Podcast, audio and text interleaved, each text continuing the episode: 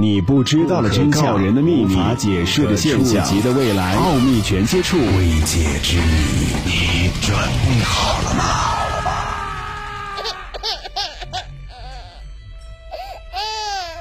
这里是奥秘全接触之未解之谜，我是肖峰。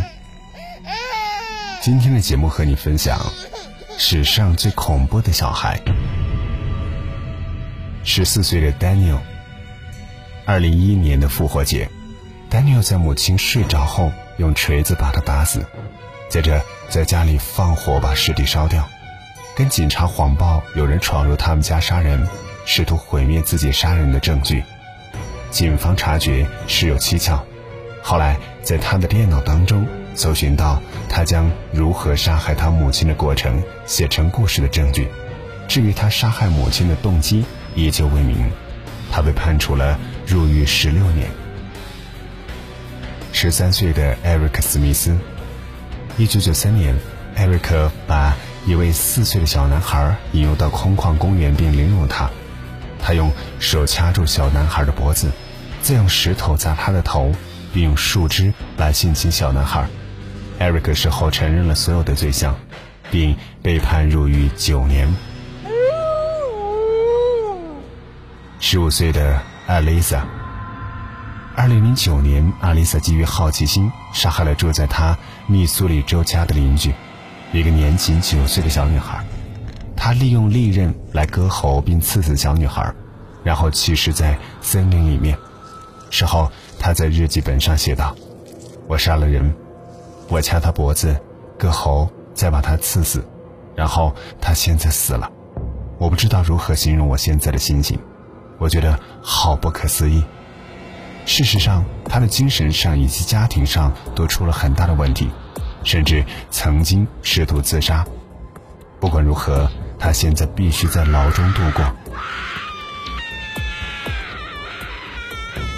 十四岁的主舒瓦·菲利普斯，当时主舒瓦正在与八岁的小邻居打篮球，他不小心把球砸到了小女孩头上。小女孩开始哭泣，为了遏制她，主叔啊一直往她身上揍，直到把她打死。事后，他坚称是误杀，并把尸体藏在了床底下。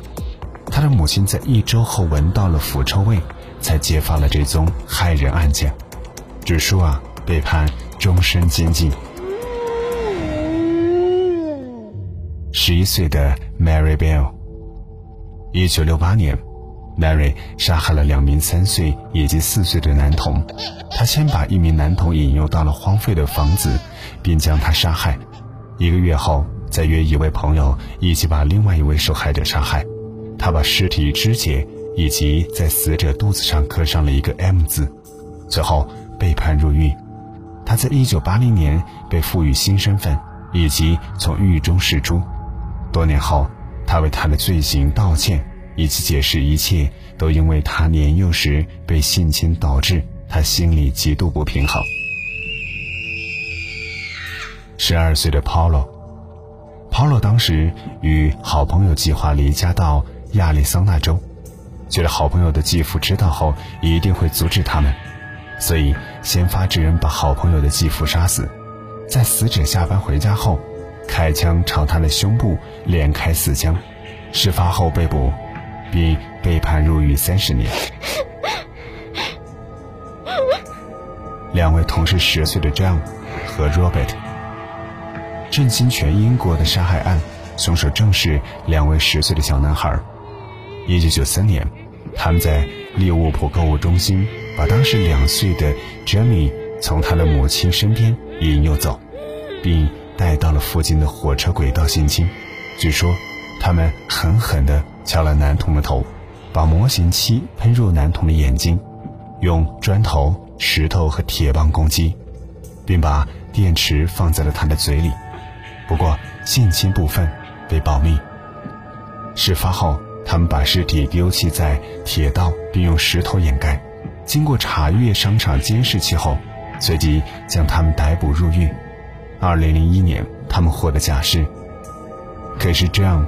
不久后再次被关入狱，因为被发现他有收藏儿童色情影片的癖好。这些孩子到底经历了什么样的经历，让他们会有如此残杀的想法？